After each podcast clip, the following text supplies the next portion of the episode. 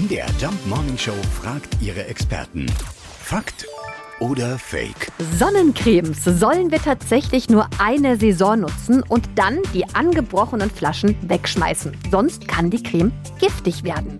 Also auch beim Auftragen auf die Haut. Sagt man. Trinken sollten wir die sowieso nicht. Nein. Äh, wir fragen mal nach bei Dermatologe Thomas Frischmuth aus Ilmenau. Das ist auf jeden Fall möglich, da manche Sonnencremes sogenannte chemische UV-Filter beinhalten, die bei Überlagerung des Produktes, also wenn ein Sonnenschutzprodukt äh, längere Zeit geöffnet ist, sich abbauen und umbauen kann und im Zersetzungsprozess auch äh, schädliche Stoffe entstehen können, die eine Allergie hervorrufen können, aber auch das Potenzial haben, krebsfördernd zu sein. Lieber wegschmeißen und äh, zusätzlich nochmal überdenken, ob man auch einen richtigen äh, UV-Schutz durchführt, weil normalerweise sollte eine Sonnencreme nicht überlagert sein. Wenn man sich einmal ordentlich eincremt, den gesamten Körper braucht man 20 Gramm ungefähr der Sonnencreme und dann müsste die eigentlich verbraucht sein. Also Sonnencreme verliert mit der Zeit nicht nur ihre Wirkung, sie kann tatsächlich gesundheitsschädlich werden. Am besten immer hinten drauf schauen, wie lange die Cremes haltbar sind und wenn sie angebrochen waren, dann nach einer Saison wegschmeißen. Und ganz ehrlich, wenn nicht die ganze Tube aufgebraucht ist nach dem Sommer, Ja. dann haben wir sowieso nicht gelebt. Nee.